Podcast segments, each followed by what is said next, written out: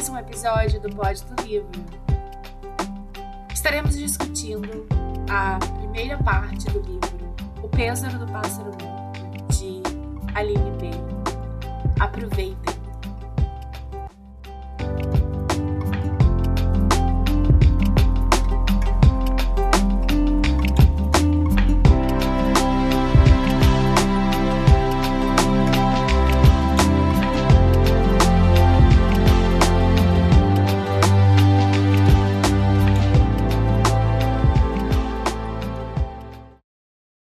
Eu achei a história assim, ela é bem assim, ela conta assim meio que o cotidiano dela com oito anos, né? A, a, não sei se é a autora, o eu lírico da história, e depois ela vai contar um, um né? Conta a história de um, de um senhor que, no meu, no meu entender, é tipo um benzedor, um benzedeiro, sei lá, não sei como é que se fala. Ela, ela escreve mulher. até benzedor, né? Reza de índio, né? Na hora de benzer é reza de índio, voz grave. É benzedor, é. Isso, então. Benzedor. É. E aí, seu Luiz é um homem de Deus, né? Aí ela via a casa dele. Eu, eu achei legal quando ela fala que ele tinha cheiro de cheiro de mato, né? Cheiro de verde. Cheiro de grama. É. Ela fala do que ela. Eu acho, eu acho legal essas essas tipo coisas que ela usa de comparação, né? Ela fala cheiro de grama, então o desodorante é verde. Verde, é. Aí você já fica imaginando qual é. é. o cheiro. Eu, pelo menos, fiquei me imaginando. Eu falei, nossa, eu fico imaginando um cheiro verde, um cheiro bem agradável, né? Um cheiro fresco e, ao mesmo tempo, assim, presente. Aí você vai, vai viajando na história, né? Eu acho que é interessante, assim, além dessa, do jeito que ela escreve, que ela vai postando as frases, né, colocando, tem hora que ela põe assim uma letra maiúscula do nada e às vezes tem nome, nome da pessoa com letra minúscula e logo depois ela põe um verbo de repente com letra maiúscula, como numa página aqui eu não marquei as páginas. Ela fala assim: Eu queria tanto entender as coisas no colégio, ficava com a cabeça cheia de matemática, mas era só olhar seu Luiz, aí o seu Luiz está letra minúscula, depois assim, fazendo, fazendo com letra maiúscula e eu me sentia mais tranquila quanto a essa história de entender, ponto. Aí, quanto a essa história de entender, ponto. Eu gosto do deusinho teimoso que não para na cama porque também sou assim. É interessante essa, essa questão. Depois do ponto não tem uma letra maiúscula, quer dizer, ela não segue muita regra. Ao mesmo tempo, eu não sei se ela vai continuar com esse tipo de, de, de semântica, porque é assim, ela é uma criança de oito anos, então você é como se você entrasse no imaginário de uma criança que não tem ainda essas coordenações todas, né? Eu pensei dessa forma também. Então ela, ela vai escrever, quando você está aprendendo a escrever, ou quando você começa a escrever, você escreve hora com letra maiúscula, hora com letra minúscula, a letra é bonita, você põe ponto onde não tem ponto, né? Então eu, eu pensei também por esse lado. E ao mesmo tempo ele dá esse tipo de, de escrita, dá uma cadência no texto, né? Ela fala: é uma pessoa que arruma qualquer coisa dentro da gente sem precisar abrir com faca. Ela ficou curiosíssima também porque eu disse isso devagar. E aí ela escreve o devagar numa linha só e parece assim que as, as letras estão mais separadas. Ela não pôs um tracinho, mas é para você entender que é devagar né? Então, quando você vai lendo, prestando uhum. atenção nisso, achei muito legal. E eu achei, assim... É como se ela ritmasse, ritmasse né? Ela, ela dá uma, um ritmo tem, tem um ritmo. pra história, né? Tem uma parte mais no final, que ela vai falar da morte da, da amiguinha, e ela, ela escreve como se fosse uma escadinha. Eu achei muito legal aquilo também. Não sei se vocês chegaram a, a reparar. Ela escreve o texto como uma escada, como se fosse uma cadência. Ai, caramba, peraí. Eu tenho que virar aqui. Ver se eu acho aqui. Carmen está morta. Só a voz do piano cai. Piano com letra maiúscula. E assim, não tem, não tem uma regra. né? É como se é uma criança de oito anos. É. Eu achei é muito muito assim interessante a escrita, porque é exatamente isso que você falou. É uma criança de oito anos conversando com o leitor aqui, né? Você não vê alguém contando a história de uma criança de oito anos, é né? Mas você vê dentro de uma cabeça é de uma criança de oito é. anos. Então fica fica muito legal assim é, a história. E quando ela vem, quando ela vai falar da, da morte da Carla, por exemplo, é, é uma coisa que assim você está lendo, né? Ela fala. É, Corria se escondendo de mim no laboratório, na pedrona do pátio, que a professora de história chamava de Machu Picchu, na portaria do colégio, eu atrás, procurando os rastros, e de repente ela morreu. O diretor vestindo preto bateu na porta da minha sala dizendo: Carla está morta. Sua voz um piano caindo em mim. Então, é, mostra assim é, como foi repentino, né? Essa morte, como isso bateu nela de uma forma repentina. Né, como se assim, a gente estava brincando de esconde-esconde no, no, é. pátio é. da escola, né? A gente estava vivendo a nossa vida normal e de repente a Carla morreu. Né? Tanto é que ela, ela menciona né, como a Carla tinha saúde de ferro, é. parecia que a mãe dela né, colocava um, uma redoma em volta, né, um, né, um uma redoma em volta dela, porque ela nunca né, ficava doente. Ela fala: Ah, eu quero te levar para conhecer o seu Luiz, você tem, tem que ficar doente. doente. Então é uma coisa assim muito, muito, muito inesperada para uma criança. E assim, morte, né, é uma coisa muito difícil de lidar. É, e eu imagino que mortes inesperadas sejam mais difíceis ainda, né? Morte de acidente, por exemplo, e principalmente, né, para uma criança lidar com isso. Então, eu estou assim curiosa para ver o desenrolar, para ver como que ela vai, é, né, desenrolar essa história toda desse luto, dessa morte. Eu achei assim muito legal a relação que ela tem com o seu Luiz, é. assim, eu achei uma graça assim a forma com que ele lida com okay. ela, né? Você vê que ele é um homem, é, né, que ele é visto ali pela família dela como um, uma referência espiritual, é. né? Que a mãe dela leva ela lá sempre que ela tá doente para ela, né, benzer, e ela acha aquilo engraçado. Então, coisa de criança, é. eu acho isso muito uma gracinha lá, dá vontade de rir. É. Quando ele tá falando, ela não leva aquela história, né, no tipo, ai, né, todo, né, aquela, aquele cuidado, porque ele é uma criança e isso fica muito claro o tempo todo no texto. E e eu acho muito assim demais a forma com que com que ele com que ele lida com ela, né? Com, com quanto que ela olha para ele como um exemplo, né? Ele usa óculos escuro, ela pede à mãe para comprar um óculos escuro, né? Ela, ela é ruim na escola, mas está tudo bem, porque quando ela olha o seu Luiz, ela vê, né, que é, ela se sentia mais tranquila quanto a essa história de entender. Então, eu acho que ele trazia ali uma, um, um sei lá, um certo tipo de, de alívio para ela, e ela gostava de, de estar perto dele. E,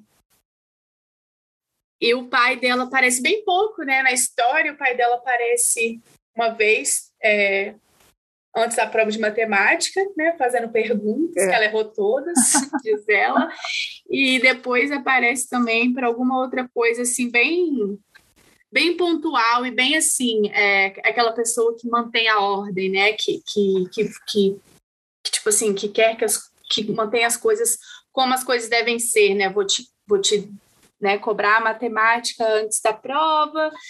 Tem uma outra coisa também que ele faz que é bem assim pontual também, mas bem nesse, nesse papel de estereótipo de um pai mesmo, que a gente já está acostumado a ver nas histórias. Então, é, eu achei assim, na história no geral, assim, muito legal. Tem muitas tem muitas partes assim que ela vai falando que que eu grifei, eu falei que é uma, é uma gracinha, assim, ver a forma com que ela vê o é. mundo, é. né? Porque é uma criança, então você meio que pega essa inocência e vê, nossa, como é legal a gente ser, de certa forma, inocente, é. às vezes, para olhar para o mundo. E... O que mais? Acho que é isso. Que, o que, que mais vocês, Renata, que leu aí? O que, qual foi sua, suas primeiras impressões? Então, eu achei ela muito nova para passar tudo aquilo que ela passou, sabe? De perder uma amiguinha do jeito que foi, um negócio assim tão, tão trágico, que não é normal acontecer. Eu, por exemplo, na minha infância, é, não perdi nenhuma coleguinha, sabe? Assim, desse jeito trágico. Então, eu não tive que lidar com isso tão nova. Eu achei que, tem uma parte que eu grifei que ela falou que ela já era adulta, né? Na hora que ela ia atravessar a é. rua, que ela falou que já era adulta.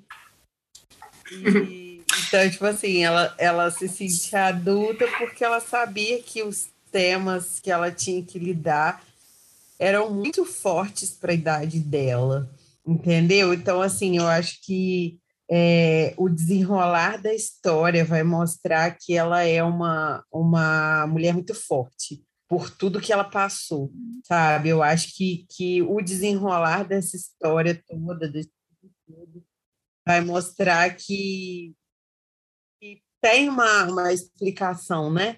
Para ela passar isso tudo. Eu acho que ela vai se mostrar ser uma pessoa muito forte, muito madura. É, hoje mesmo eu estava lendo um, um caso de um menino que ele aprendeu a ler com acho que 18 meses, né? Com 18 meses ele já sabia ler, tipo, um ano e sei lá o quê, ele já sabia ler, ele se formou na escola com 10 anos, com 11 anos ele começou a cursar a faculdade e com 14 anos ele se suicidou.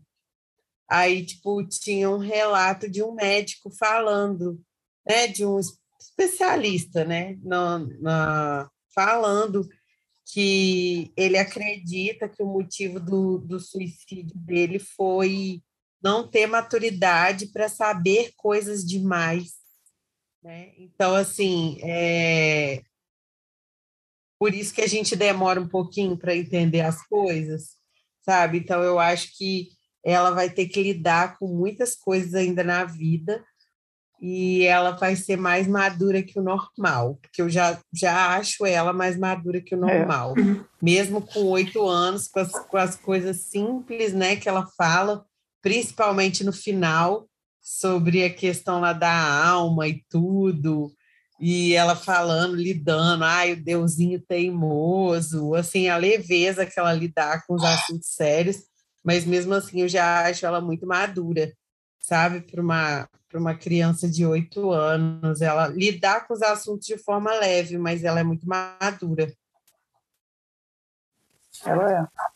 É, e tem uma, ela me lembra essa coisa dela com escola, me lembra muito minha sobrinha, né, Duda, que tem muita, ela tem muita dificuldade com escola, mas ela, eu acho ela é lógico que a minha opinião é, não é muito confiável, porque eu sou tia, mas eu acho ela extremamente inteligente, criativa, é, engraçada, sabe? Ela fala umas coisas que você fala, de onde essa menina aprendeu isso? Mais ou menos Mas igual. ela sempre foi inteligente. Sempre foi, ela sempre teve essas tiradas, só que ela tem a dificuldade ali com o ensino. Então, eu acho assim, eu não, eu não sei né, até que ponto essa coisa de, de ter dificuldade na escola é uma, é uma coisa que a gente deve atribuir ao aluno, né? Porque até tem uma hora aqui né, até polêmico, mas porque eu não sou na área da educação, sei pouco sobre isso, mas é uma reflexão que eu faço muito por ter essa vivência na, na minha rotina com a Maria Eduarda, que ela sempre teve essa, essa dificuldade mesmo com essa coisa de sentar, aprender e ir lá sentar numa prova e colocar tudo lá,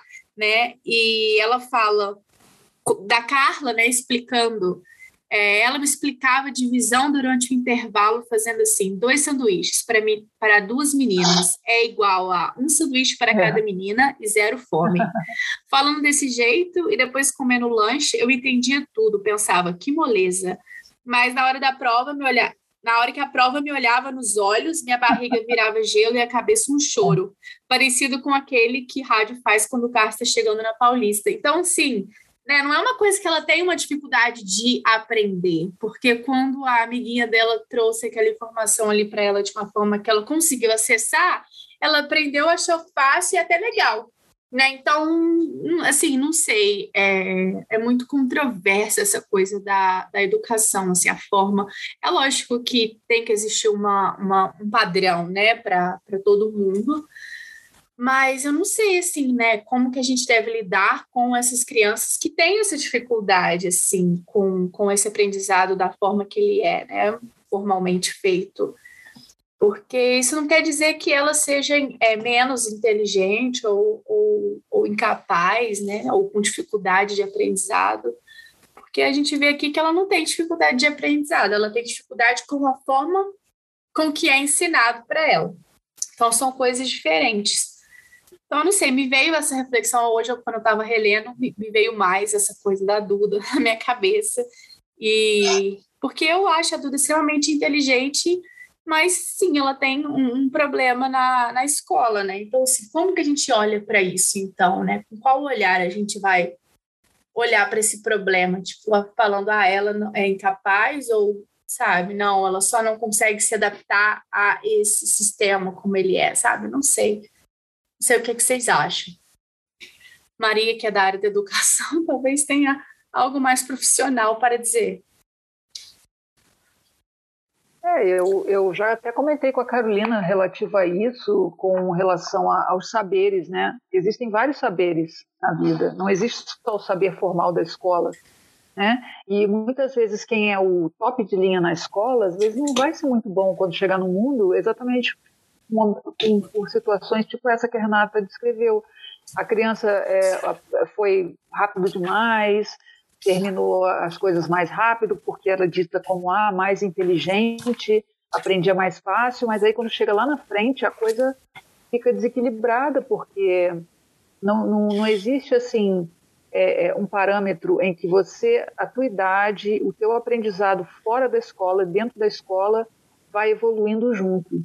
Né? Por isso que a escola costuma fazer isso. Às vezes a criança vai entrar, ah, quantos anos ela tem? Seis. Ah, espera um pouco para ela entrar na turma tal. Já vi várias vezes acontecer isso, né? dependendo da idade. Às vezes já aconteceu também muito, ah, começa a, a, a, alfabetização com cinco anos, aí lá na frente dá problema. Então o pessoal começou a segurar, não segura para começar a alfabetização um pouco depois, né? Porque isso vai tem que ter uma tem que ter um pouco de é, parâmetro assim com a vida fora da escola com o que está dentro da escola, que muitas vezes, às vezes, as pessoas ah, querem atropelar. Ah, não, ele tem, é, é ele é bom, ele pode pular para a quarta série, né? Ou pular para. Me lembro quando eu era pequena acontecia muito isso, né? Hoje eles já seguram um pouco mais, exatamente por essa por essa diferença. Agora, com relação a, a Duda especificamente, eu sempre penso isso. Eu acho que, assim, é, certamente ela tem, como você nota e eu também noto, é. outras habilidades que a escola não contempla. Infelizmente, o que, que a gente faz? Ah, não está na caixinha, tá, tá, errado, né? E é triste isso, porque assim a pessoa tem que, ela tem que ir se adaptando com o que ela é. Como diz a, a Glaucia, que não está aqui hoje, mas ninguém foge do que é. Então, como é que ela vai falar, ah, eu sou. E aí começa a, a incutir coisas na, na, nas pessoas, nas crianças, tipo, ah, eu, eu sou burra, eu não sei. Gente, não existe isso, ninguém é burro. É, o problema é que é exatamente essa questão da, da escola colocar tudo em caixinha, e a própria sociedade coloca, né? Faz as pessoas sofrerem sem necessidade, porque ela, ela tem habilidades, ela tem saberes, ela constrói os saberes dela, mas não é o que informal da escola. E muita gente não é assim. E estaria tudo bem se a, se a nossa sociedade não quisesse colocar todo mundo dentro de, de caixinhas de, de possibilidades. Não, você está nessa caixinha, você está naquela. se você não é assim, se você não se encaixa, você não encaixa, é você está à margem. Ah, é horrível isso, né? Mas é uma sociedade um pouco doente que a gente vive, né? Infelizmente. E a gente repete é. muitas vezes isso, né? Com os filhos, às vezes acontece muito pais repetindo com os filhos, né, enfatizando coisas que ah, você não sabe, você não sei o quê.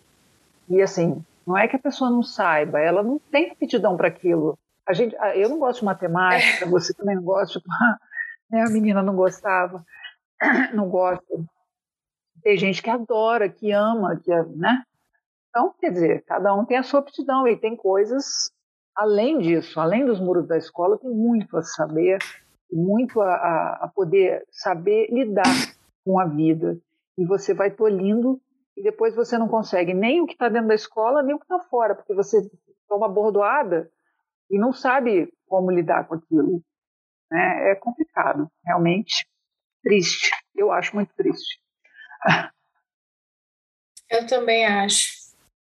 E acho que essa, que essa história coloca isso muito em perspectiva, essa coisa da, da educação, assim, perspectiva. Porque você vê uma menina é. tão inteligente uhum. conversando com você, né? E e ao mesmo tempo com dificuldade na escola. E depois ela à frente, né, quando depois que a Carla morre, ela fala: a Carla tinha tirado nove na prova de matemática e não soube. É, então, eu acho que ela coloca muito isso na perspectiva assim do que que é, é, o que é realmente importante uma criança ser, né? Acho que é importante uma criança ser criança acima de tudo. É, igual eu vejo a Manu, né, Manu Gavassi, muito fã, acho que ela é uma artista assim completa, muito as músicas dela assim são muito não é nada que seja um hit que vai bombar mas que traz uma, várias mensagens legais. E ela não tem problema nenhum de falar o quanto que ela era ruim na escola assim o quanto que ela teve dificuldade. Tata Werneck fala isso direto o quanto que ela era ruim na escola o quanto que ela teve dificuldade. Então eu acho que a escola ela é um, um, um, um parâmetro assim uma forma né de, de é importante, lógico é uma forma também de medir a capacidade de alguém, mas não é a única. Eu acho que ela mede ali um tipo de saber só, não todos. Não, mas a escola é, é uma discussão que se tem, é que ela deveria ser mais aberta para esses outros né? saberes, e não só naqueles que estão. É. E aí tem escolas, por exemplo, montessorianas, tem escolas é, é, meu irmão estudou numa escola dessa que fala sobre a logosofia, e aí vai trabalhar muito essa questão das artes para aprendizado. Pô, é muito legal, entendeu? Você, você pega vários saberes e você vai acumulando com eles é, vivências e entendendo que aquilo pode ser usado na sua vida, que não tem só um jeito de fazer, tem vários. Né? Então, um jeito só de aprender. E cada um tem a sua aptidão deveria ser sempre inclusivo e não excludente, como a gente vê, infelizmente. Sim. Né? Mas é. é isso. Algo a acrescentar, meninas? A Débora estudou Piaget, também pode dar o seu pitaco, Débora. O que você acha dessa questão da educação? Bom, nossa, é muito complexo, mas, tipo, olhando de fora, eu não li a história, né? Mas pelo que vocês falaram, pelo que eu vejo na escola há três anos trabalhando, eu acho que tem um aglomerado de coisas juntos hoje em dia. E a educação também está muito. Na verdade, a educação é um projeto, né? Principalmente no Brasil. A ideia é essa mesmo. Quem é classe média uhum. baixa é, orientado ao trabalho. Não que isso seja de todo ruim, mas assim, não tem um estímulo tão grande para o estudo, para você desenvolver habilidade, etc. Isso é o que eu vejo na escola pública. Não que seja o pior, a pior dos piores, mas não amplia o horizonte para o aluno. A educação é fragmentada assim, não tem uma atenção à questão da educação. A gente tem que ficar, falo assim, a gente quem trabalha assim diretamente com criança, é, na base do tipo, punição, punição tipo, para, não faz isso. Ah. Tipo assim, você tem que usar um apito para as crianças te darem atenção.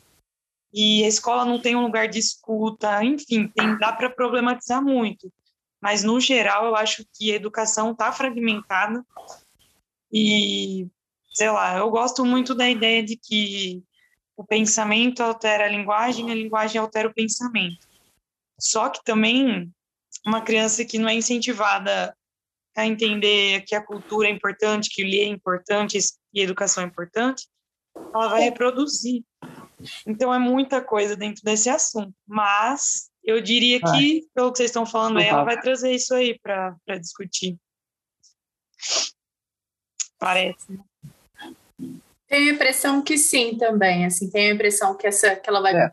trazer essa coisa de educação um pouco é, na história, principalmente quando ela ficar mais velha, porque ela frisa isso muito aqui no início, ela fala disso várias vezes, né, de várias formas diferentes. É, porque, sei lá, o título do livro é meio, sei lá, você fica pensando, o peso do pássaro morto, tipo assim, não sei, não sei se é um é. pássaro morto mesmo, alguma coisa é. que morre, mas ou algum sentido de alguma perda ou alguma coisa que vai acontecer. que vai ter É, o que título, vida ele é- ele- pessoa, te deixa pensando, né? Tipo, sobre o que será que vai ser essa história? Não, e um Uhum.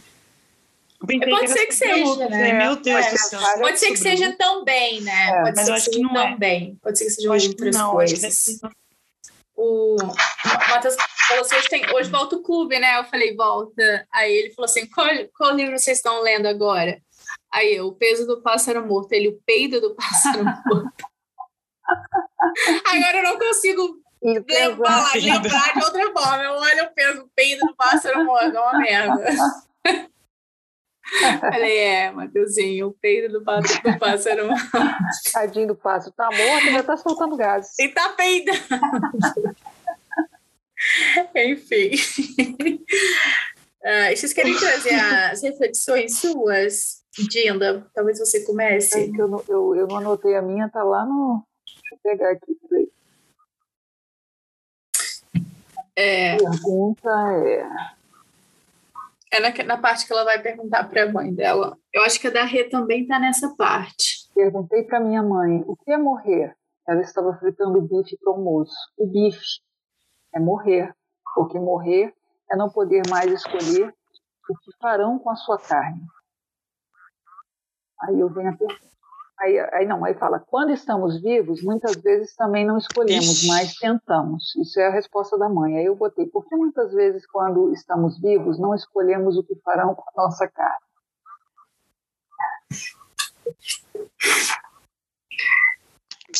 É, Foi um flop Pois twist na Aline, na eu, eu, assim, eu penso. É, quer falar, Débora? O que, que você acha? Fala aí. Fala o que Caraca, você Maria. sentiu. Não, não. Não, é que eu- na hora que você falou a frase dela, eu falei, nossa, aí você falou a sua, eu falei, meu Deus, é. É, segura é, assim, eu- né? A, a gente não, não tem muito. A gente acha que tem controle, eu penso assim, né? Às vezes fica tentando controlar tudo, colocando tudo bonitinho, aí vem alguma coisa tipo você, né? Você falou, não vou beber, não vou fazer as coisas, vem, vem a coisa que ah, né, derruba a coisa do jeito que você não, não queria, faz as coisas. Então, quer dizer, a gente não tem muito controle sobre essa carne, né? A, nossa carne, às vezes, ela, ela pela, pelas coisas que vão acontecendo, a gente tem que lidar com aquilo. Por mais que você planeje, por mais que às vezes você tenha. Cara, a maioria das vezes vamos dizer que dá certo o planejamento, dá. Mas sempre tem alguma coisinha, parece para dizer assim: olha, o que você faz.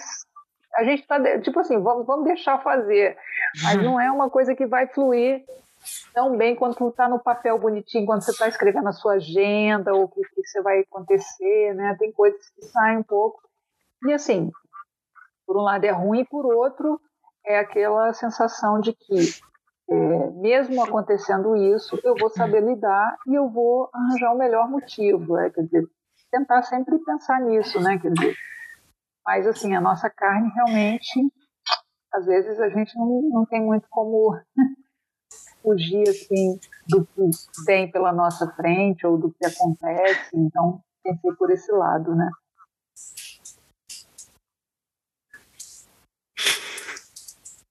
Destino é ser bife, um dia iremos pra panela. É isso? É bife. É, vão ser fritos, vai, vão, fritar, vão te fritar em alguns momentos da vida. Eu tô indo de Outros não, nervoso, tá tudo bem. Não quero ser bife, não. Não venha me jogar na panela, não. Vamos seguir. Eu, eu olhei assim para essa pergunta sua e para essa parte aqui também do, do texto como uma coisa. É, também isso, essa coisa né, da gente planejar muito a vida e às vezes não importa né, o, De vez em o quando como vai um quão planejado está, o quão certo para nossas escolhas.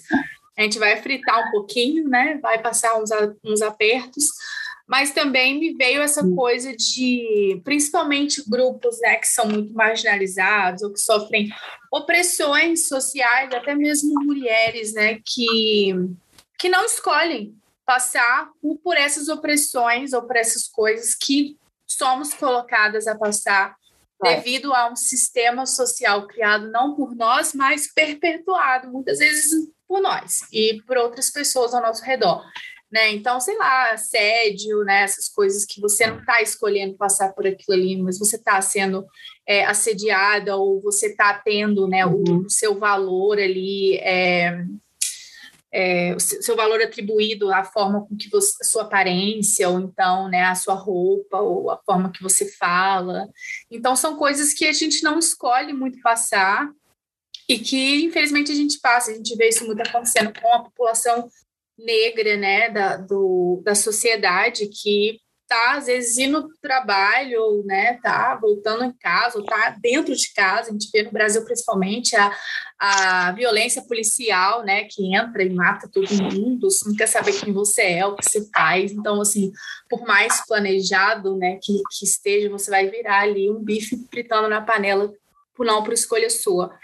Então, acho que tem um pouco disso também, assim, para mim bateu muito nessa coisa, de, das coisas em que a gente não escolhe, mas que por, pela sociedade ser estruturada da forma que ela é, pela gente viver numa sociedade estruturada da forma que ela é, a gente acaba tendo que passar, querendo ou não, infelizmente.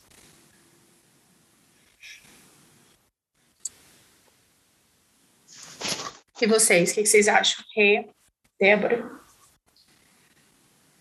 Não, eu quando ela fala tentar, né? Às vezes a gente tenta controlar, mas nem sempre a gente consegue. Sempre que fala tentar é uma coisa que não é garantida, né? Que você vai fazer o que você puder fazer, mas o resultado não é garantido. Então, acho que ela quis dizer isso, né? Porque muitas vezes a gente tenta ter o controle da nossa vida, só que o tentar muitas vezes vai dar certo. Só que muitas vezes não, né? Não vai acontecer da forma que a gente espera que aconteça, porque a gente está tentando, né? Porque se simplesmente fazer fosse garantido, né? Acho que seria diferente. Mas o que ela quis dizer é, é isso. É porque muitas vezes a gente vai conseguir controlar certas situações da nossa vida, mas muitas vezes não. Então, assim, é aquilo. Se você quer controlar, você tem que ir tentando, né? Se você quer é, ter uma. É, ah, eu quero ser médico. Então, você tem que tentar, né? Você tem que fazer vestibular, você tem que fazer, passar numa faculdade. Só que nem sempre você vai conseguir, né? O importante é que você tente, só que nem sempre você vai conseguir, na maioria das vezes não depende de você. Depende de fatores externos, como a Bela mesmo falou, questão racial, né? Porque tem todo um passado envolvendo é, é, essa questão racial aí. Então, as pessoas negras, elas não são privilegiadas, elas estão em desvantagem. Então, assim, muitas vezes um médico, um, uma pessoa que quer ser médica e ela é negra, ela não vai conseguir tão facilmente assim.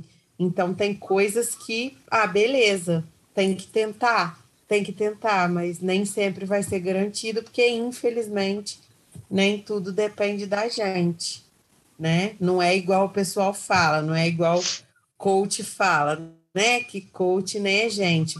Coach fica falando, ah, tudo depende de você, tudo depende do seu esforço, e babá não é entendeu? A não tal da meritocracia. É, não existe isso 100%.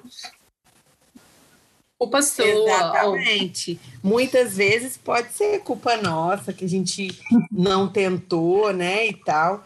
Mas muitas vezes também não é culpa nossa. Às vezes a gente tentou, ah. a gente fez tudo que estava no nosso alcance, só que tinha outras pessoas com mais é. privilégios que a gente, com mais. Não deu certo, foi você que não fez direito, né? É. Gente, é isso aí.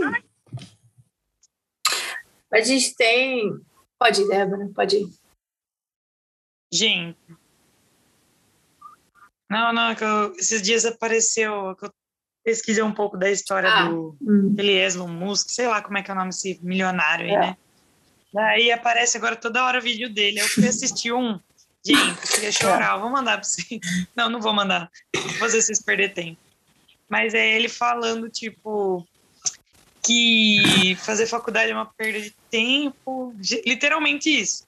que olha só, Bill Gates, Steve Ah, Jobs, eu- tipo, ele tá vi- querendo comparar os caras fora já. da curva, assim, que em tal ponto. da- Você viu? E, tipo, são pessoas que também, em tal ponto da vida, perceberam que não é só isso também. Que não é só chegar lá e realizar grandes coisas para os outros, aparentemente, assim, tal. Mas, assim, É. segundo ele, você não tem que fazer medicina para virar médico, não. Só entrar na internet, vai no YouTube lá, tá tudo de graça. cara. Mas é foda, né? Ter Não, isso de um cara fala, assim. né? Ai, não, não precisa de faculdade, faculdade é bobeira. Olha, eu tô rico, não fiz faculdade, aí herdou sei lá quantos milhões, herdou a empresa do pai, herdou não sei É. o quê. Então, assim, é muito fácil falar. né? Acontece muito, acontece muito. Não, demais. Viu? É. A, Ah, a trabalha, Jade Picon mano, trabalha desde os 13, gente. Ah, trabalha. coitada. Nossa, pai dela é dono de uma marmoraria lá de São Paulo, podre de rico. E ela trabalha desde os 13. É uma marca Trabalha, de quero ver se ela acordava cedo para pegar coitada. um. Pegar BR lotado. Não, eu vejo, tenho visto muito Né? essa, essa Muito coisa trabalho. de falar assim, ah, mas a faculdade não é tudo, né? A faculdade não é tão importante assim. Daqui uns dias, né, todo mundo vai ser, sei lá, psicólogo, todo mundo vai ser É. médico, todo mundo vai ser farmacêutico, advogado, né? Vai ter um monte. E não é isso. Mas Meu eu acho assim, Deus. tudo bem, né? Não, não realmente não é tudo. A faculdade não é o único caminho, né? A gente estava falando aqui agora, coisa da educação, que não existe só este caminho. Mas é, sem dúvida, a educação é uma é um é o melhor, né? Vamos dizer assim, caminho de, de ascensão social de alguém, né? De pessoas de classes mais baixas. O melhor, a melhor forma de ascender socialmente é, através da educação. Então, assim, é, a educação é muito importante. Não existe isso de da gente tipo, desvalorizar porque ah, o Bill Gates não precisou estudar, né? O Bill Gates é um ponto fora da curva, ele não pode servir de, de base para nada, né? E, e às vezes a pessoa, né, que está ali fazendo faculdade, ela mesma também é um ponto fora da curva, mas ela não teve tempo na vida, na rotina, no ambiente que ela cresceu de se dar conta disso. E a faculdade vai então ser essa, essa Ah. ferramenta onde vai mostrar para ela o quanto que ela é boa em alguma coisa, né? o quanto que ela é capaz de seguir um caminho e, e, e ascender naquele É. caminho. Então, é, é, é assim, educação eu pago muito pau, acho que é tudo. E acho que é muito, muito importante. Não é tudo, né? Igual a gente falou, tem vários caminhos, mas é muito, muito importante e não tem essa. Elon Musk só fala merda, sempre. Nossa, quem, quem quiser aí, leia aquela, né? Fica dando dica de livro no meio do clube do livro. Mas é porque tem a ver. Depois de ler O Peso do Pássaro Morto, vem aí uma dica. É, chama Educação dos Sentidos, é do Rubem Alves. E ele lançou faz muito tempo, né? Só que daí relançou. E esse livro é muito legal. Nossa, vale muito a pena quem gosta.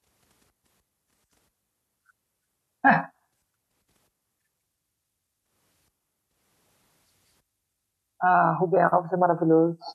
Nossa.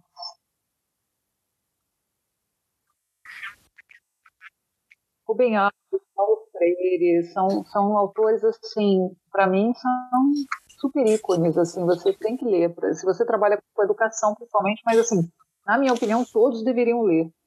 Porque eles têm ideias, assim, são, tocam fundo na gente. Fala que, caramba, esse cara pensou nisso, olha, olha que delicadeza que ele está descrevendo, ele, o Paulo Freire. Nossa, quando eu li Paulo Ah. Freire a primeira vez, eu queria chorar. que Eu falei assim, gente, eu fazia faculdade de letras, mas eu pensava assim, não, não quero, não quero ser professora, não quero dar aula, sei lá, o que eu vou fazer? Ficar pensando, né?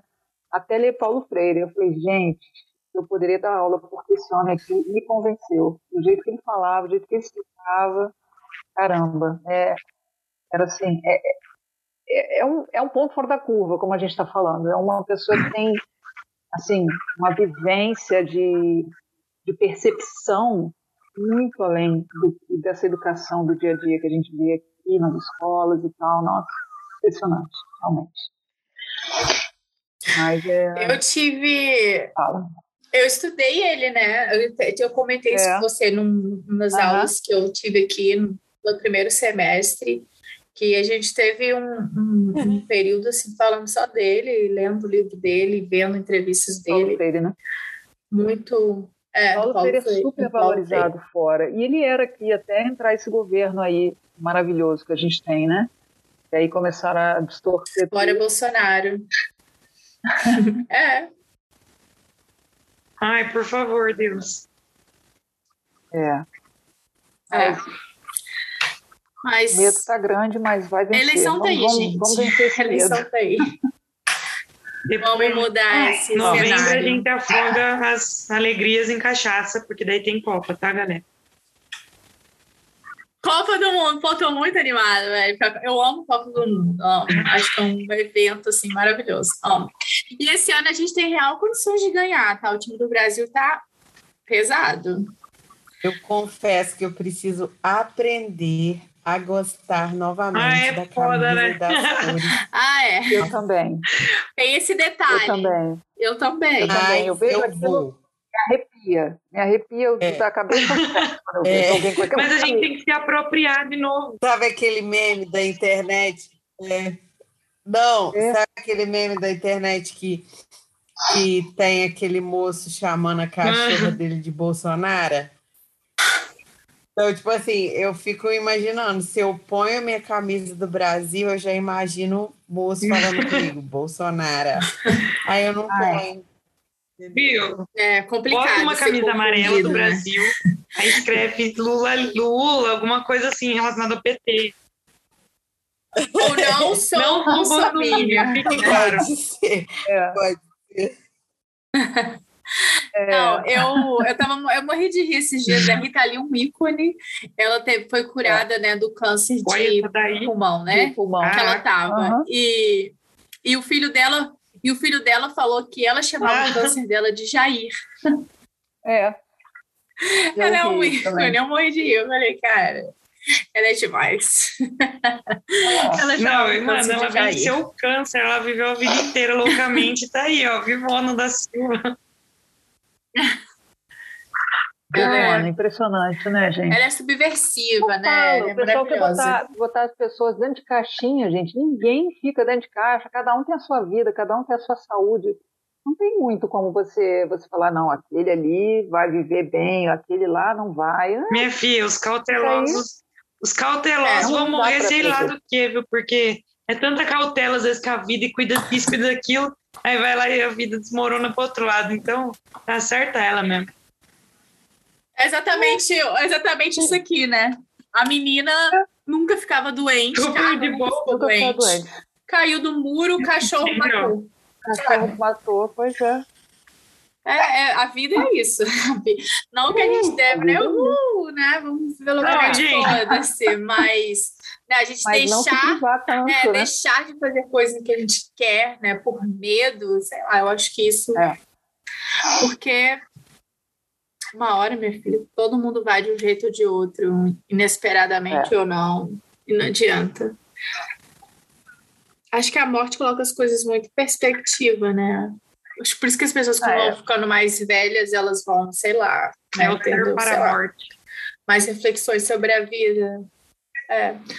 Porque É, eu assim, do que eu já vivi, o que eu, eu vejo assim na questão de, de, né, dessa questão, ah, uma pessoa que sai, ficou muito doente, saiu e, e voltou a viver, né, não morreu, né, eu vejo assim, é, tem a ver, geralmente quando você vai ler sobre a vida da pessoa, os hábitos dela e tal, tem muito a ver não só com o que ela veste, o que ela come, tem muito a ver com o que ela pensa, como que ela enfrenta a vida, muito tem mais a muito a ver com a ver. espiritualidade, entendeu? Então, é, é um conjunto. Eu sempre acho isso, é um conjunto de coisas. Se alguma coisa está capenga, ou algumas coisas estão capengas, vai ter problema. Não adianta você falar assim, ah, eu só como coisas, ó, blá, blá, blá, blá, e.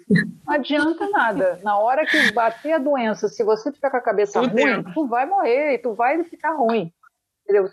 Na hora que você estiver ruim e vo- você não tem nenhuma questão espiritual trabalhada com você mesmo, de, de você ficar em silêncio com você mesmo, você vai cair também.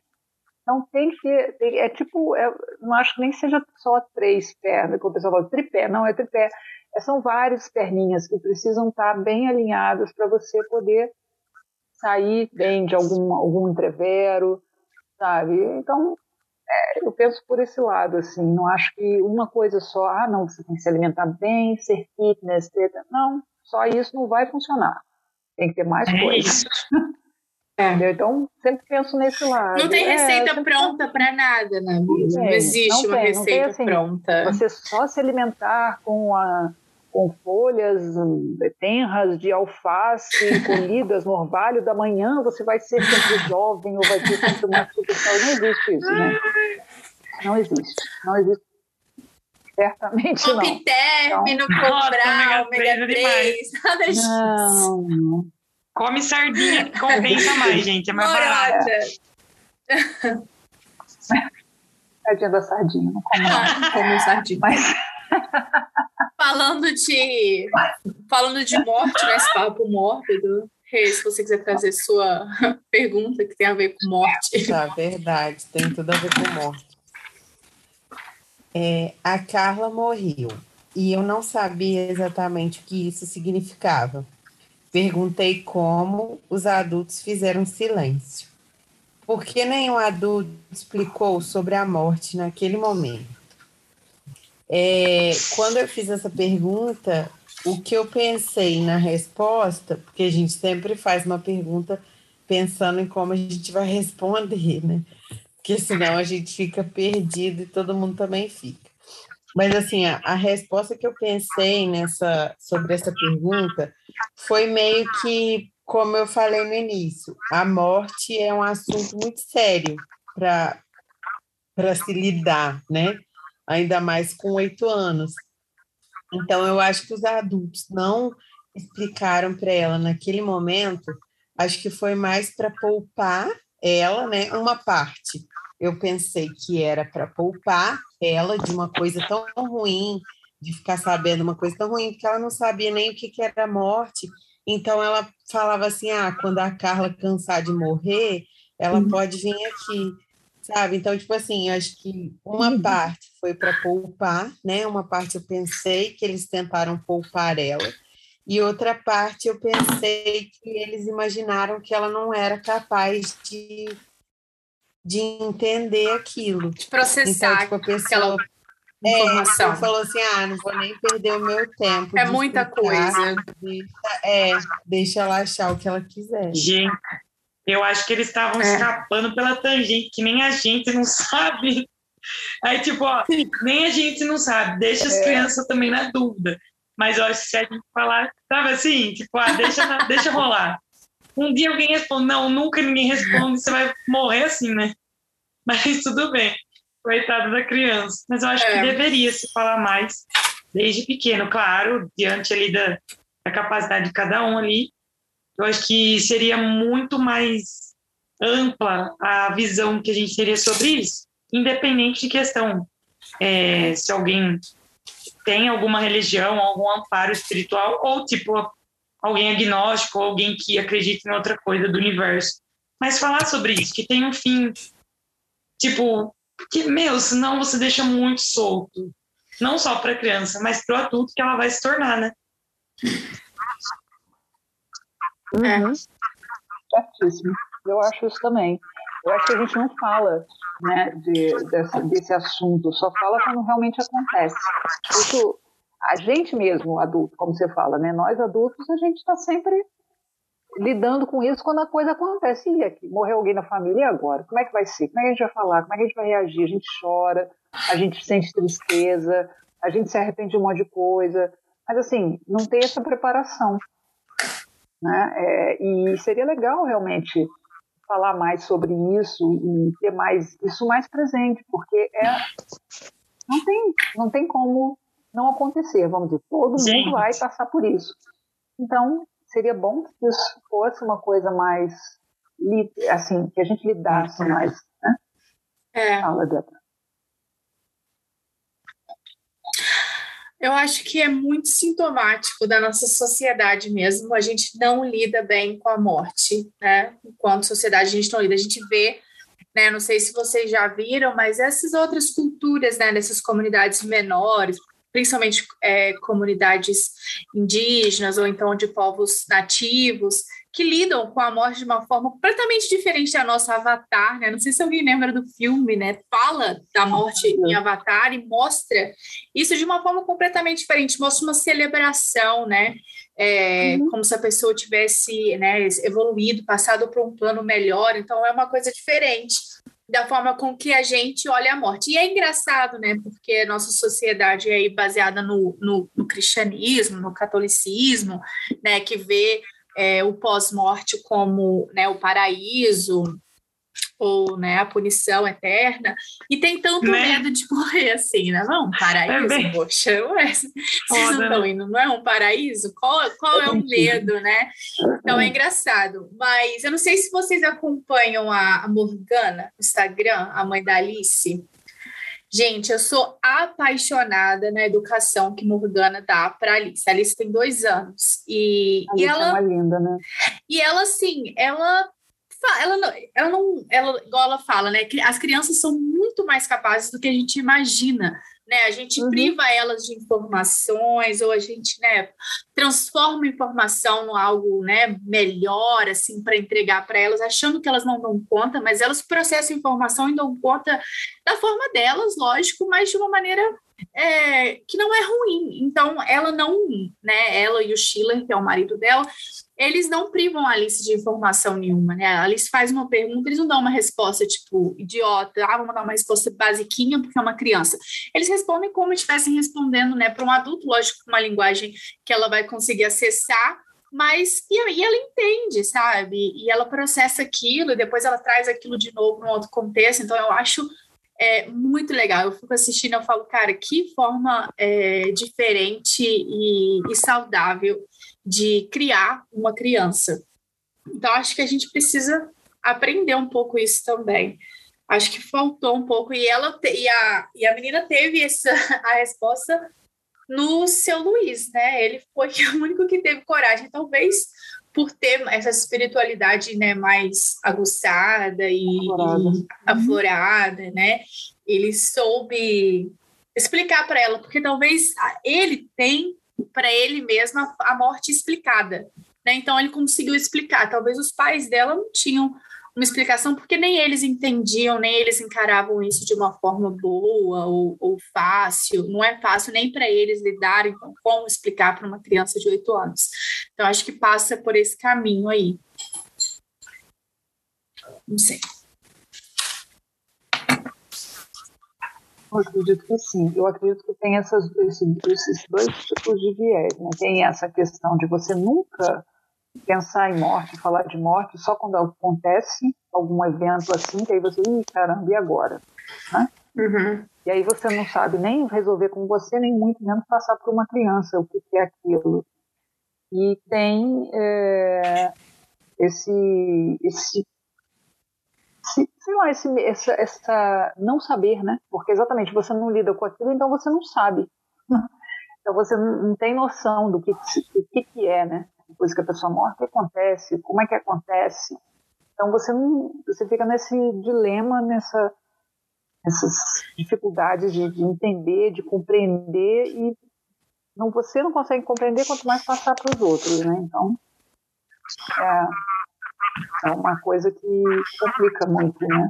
Por não lidarmos com esse assunto, ele fica cada Gente, vez mais difícil. Vocês já pensaram para quem vocês vão deixar os livros seus ou já? Mas, sério, uma coisa já. assim. Aí eu falo para as minhas amigas assim, tal. Ó, vocês vão dividir entre os meus amigos, né? Vocês vão ter que escolher bem. Só que, tipo, eu não deixei nome nem, nenhum, né? Porque vai que isso chama morte, deixa quieto. Mas já tá meio que resolvido, minhas amigas sabem. Se não fizer isso, eu volto, ó. Eu dou um jeitinho de avisar. Meus livros não podem ser jogados num lugar para vender, refugo, não, não, não. Tem minhas anotações, que são preciosas. Então tem que ir para os meus amigos. Nada disso. Já fiz o testamento, só dos meus livros, o resto dá para quem quiser. tá certo. Eu, quando mudei para cá, eu tinha muito livro também, mas eu doei tudo. Tipo, doei para biblioteca, doei para amigos também que queriam. Eu não tinha como trazer, né, tudo. É. Eu fiz isso. Mas é bem triste, assim, porque, sei lá, você tem uma vida de livro ali. Eu guardei alguns, trouxe alguns poucos pesando na minha mala, mas não todos. Faça um testamento dos livros. Mas é isso. A vida é isso, a vida é assim. É, faça um testamento dos seus livros. Vou trazer a, a parte que ela conversa com o seu Luiz, que tem um pouco a ver com a minha pergunta. É, ele, ele fala, né? Eu soube que a menina morreu, era amiga sua, a Carla. E você está se sentindo como? Sozinha. Quando ela volta, seu Luiz? Ele tirou os óculos de novo. O olho de pedra me assustou um pouco menos. Ela não volta. Quer dizer, ela só volta dentro de nós toda vez que alguém pensar nela. Fora, nunca mais. Ele acendeu seu cigarro de palha, fiquei olhando o fogo como coisa bonita que dança, sem ninguém pedir. Na história do Mogli que meu pai me contou, fogo chama flor vermelha e pode matar a floresta inteira. Mais pequeno assim no cigarro não parece. Por que as pessoas morrem? Tudo que é vivo morre. Você já teve um peixe? Eles morrem muito. Todo mundo morre muito. Se não for de uma coisa, é de outra. Foi o Deusinho que morreu a Carla, seu Luiz. Não. Então quem? Ninguém te contou? Ninguém me contou. Eu perguntei para bastante gente. Ela nunca tinha doença. Eu queria apresentar o senhor para ela, mas antes ela precisava ficar doente. Ela nunca ficava. Bom, a Carla morreu de cachorro. Ouvi dizer que era uma menina muito curiosa. Subiu no muro para ver o bicho mais bruto do bairro. Queria saber o rosto como era, o tamanho da boca, a cor do pelo. Ela queria entender a placa cão bravo foi quando o cachorro deu um salto e puxou o pé da Carla. Não deu tempo para mais nada além de gritar. Ela está desmontada? Ele fez que sim com a cabeça. Mas então a gente pode colar a Carla de volta, ah. senhor Bens, e pronto. Ela vive de novo. Ele apagou o cigarro no cinzeiro, virou o rosto, buscando a dona Rosa que, esteve de costas, que estava de costas fazendo feijão. É uma pena, mas não sei como fazer a morte parar. A sala ficou um luto de barulho. Só, a sala ficou um luto. De barulho, só as panelas no fogão. Olhei perdida para o seu Luiz. Ele não parecia mais tão sabido. Parecia velho, triste, esquecido de tudo. E era esse trecho, né? Li um pouquinho mais só para dar um, um contexto, e aí eu trouxe, né, a, a minha pergunta era o que causou essa mudança na percepção da, dela sobre o seu Luiz, porque ela vem desde o início, né, ela, ela mostra o seu Luiz como uma pessoa a qual ela confia, uma pessoa que ela quer até imitar um pouco, então uma pessoa que ela admira, né, ela é uma pessoa que ela conta com ele para solucionar todos os problemas, e, e ali, né, quando ele não não pôde solucionar o problema da morte, ele deixou de ser esse, essa pessoa que ela, que ela meio que colocava no altarzinho, que ela tinha toda uma admiração, e se tornou só um velho triste, esquecido de tudo. Mudou um pouco a percepção dela sobre ele. E aí eu perguntei, o que vocês acham que fez com que essa percepção mudasse, com que o seu Luiz né, descesse desse pedestal que ela tinha colocado ele, assim, que fez isso acontecer? Ou ele não saber resolver um problema, ou era porque ele não soube trazer a Carla, que era algo que ela queria muito. Eu não sei, quero ver vocês.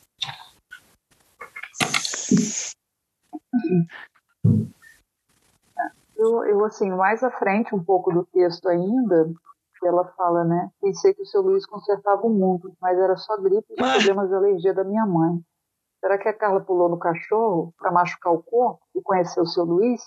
E sim, não valeu a pena. Era melhor a gente voltar no tempo e desistir. Nossa! Quer dizer, ela, ela pensou, é, ela, ela, ela, que ela tinha falado, ela fala, gostava tanto dele que ela falava para Carla, né, dele. Ela falou, será que ela fez isso para tipo ter alguma coisa para poder conhecer o, o seu Luiz, né, tal? Mas ela falou, pô, né, eu, eu errei. Eu pensei que ele consertava tudo, mas ele não consertava. Então era melhor ela desistir, voltar no tempo, que não dava mais. Então, é, eu não sei, assim, é, ela tinha uma, uma percepção dele como sendo tipo, um super-herói, e ele não era, ele era um humano, como todos nós, e, claro, ele ajudava em alguns processos de, de doença, mas não podia trazer alguém de volta da morte. É, então, isso ela, ela entendeu através da fala dele. E aí, meio que.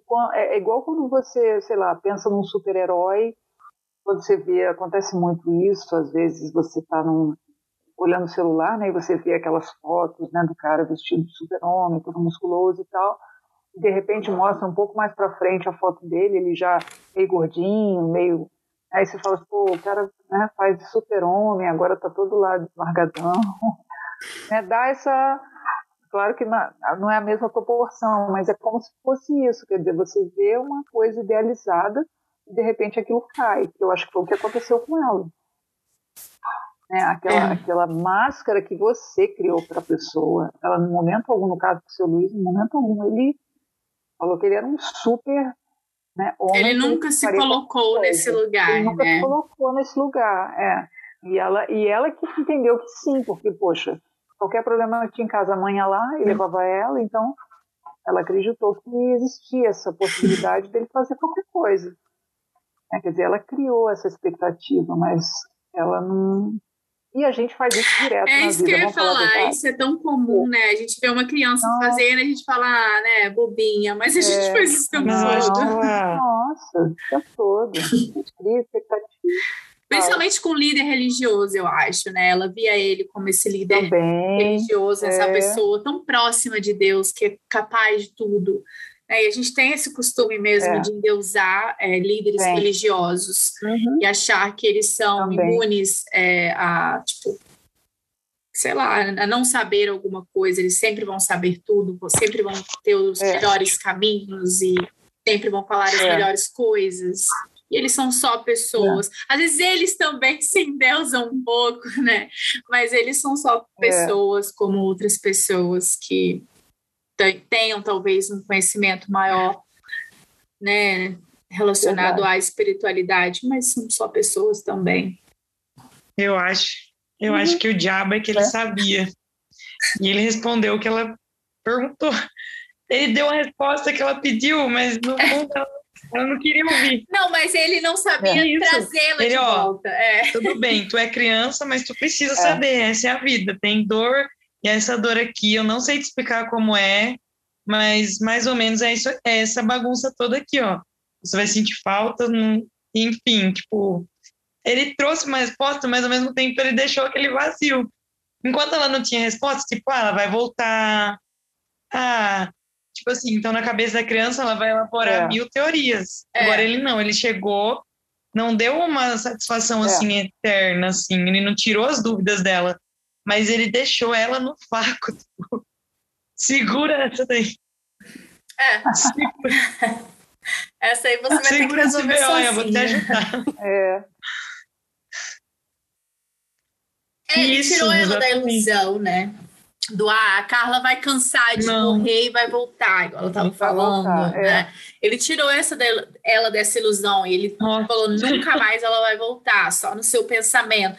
Então é um ponto é. para ele, né? Porque é aquilo que a gente estava falando anteriormente, essa coisa, essa falta de honestidade com criança. Ele não teve isso.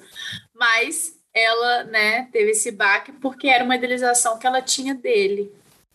Uhum.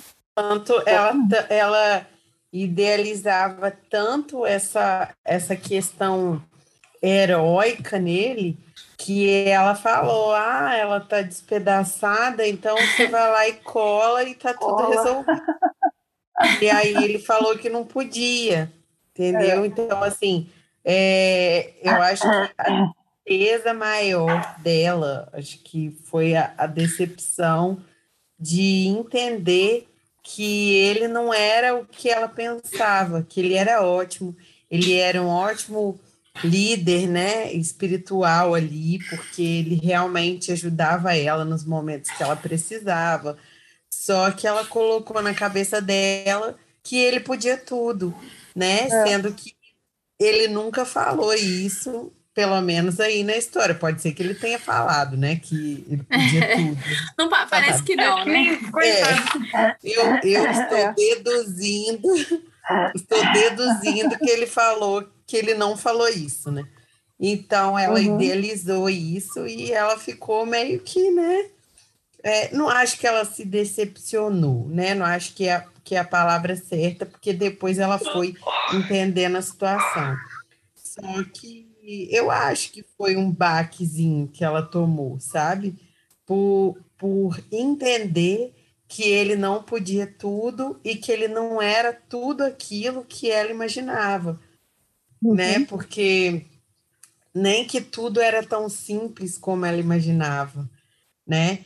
E quando a gente, como vocês falaram aí de expectativas, né? A gente sempre faz isso, a gente idealiza muita coisa em muita gente.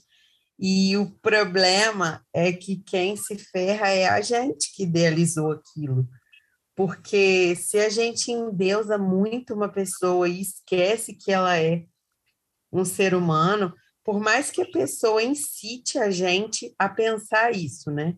Porque muita gente realmente incita o nosso pensamento em achar que essa pessoa é realmente perfeita, nunca vai errar, vai estar sempre certo. Mas assim, por mais que ela incite isso na gente, faça a gente pensar que ela é perfeita, a gente realmente não pode, de maneira nenhuma, idealizar nada de ninguém, porque sempre quem se ferra é a gente. A gente que decepciona e depois a gente que tem que lidar com essa decepção, porque a gente não pode chegar para a pessoa e cobrar.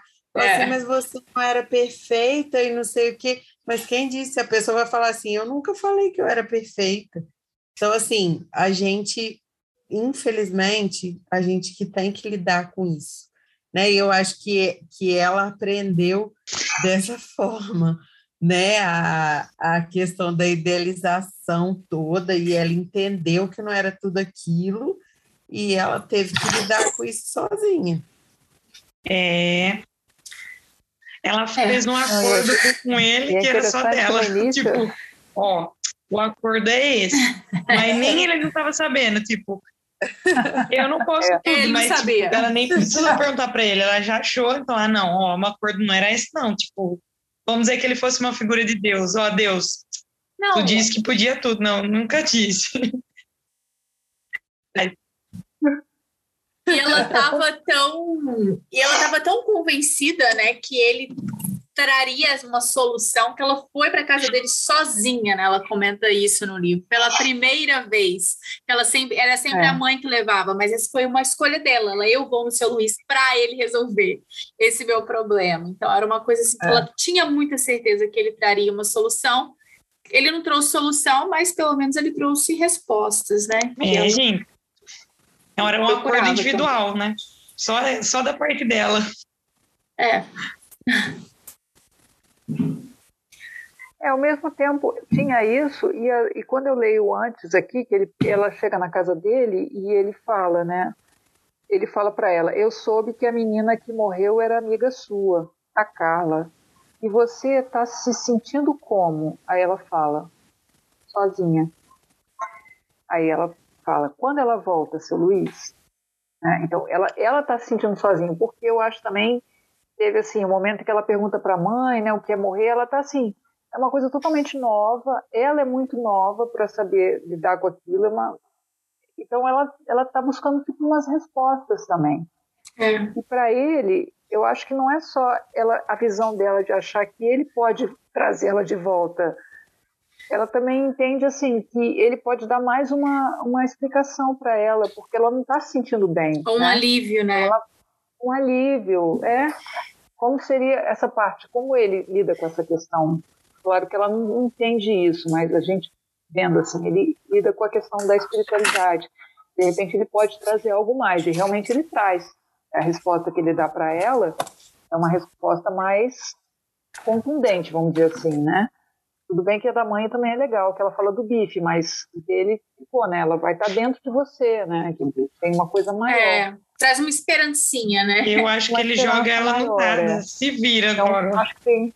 Nossa! no vácuo. Tipo, chupa essa manga aí, ó. Ela é pequenininha. Você não queria é saber? Pequena, né? Então vem Mas, aqui, vem. É, assim, juntando com a história do bife, é aquela coisa, você não tem como fazer com a sua carne, tem que lidar com aquilo, né?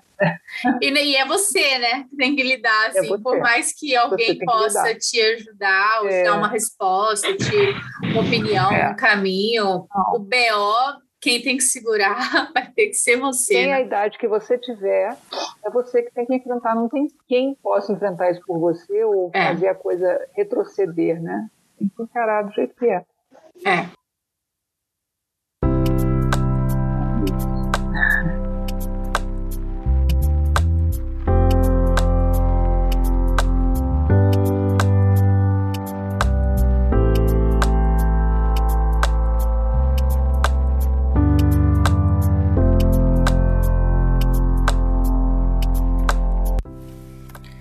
episódio de hoje termina por aqui. Nos vemos semana que vem para discutirmos a parte 2 desse livro, onde a nossa personagem principal vai estar com 17 anos. Até lá!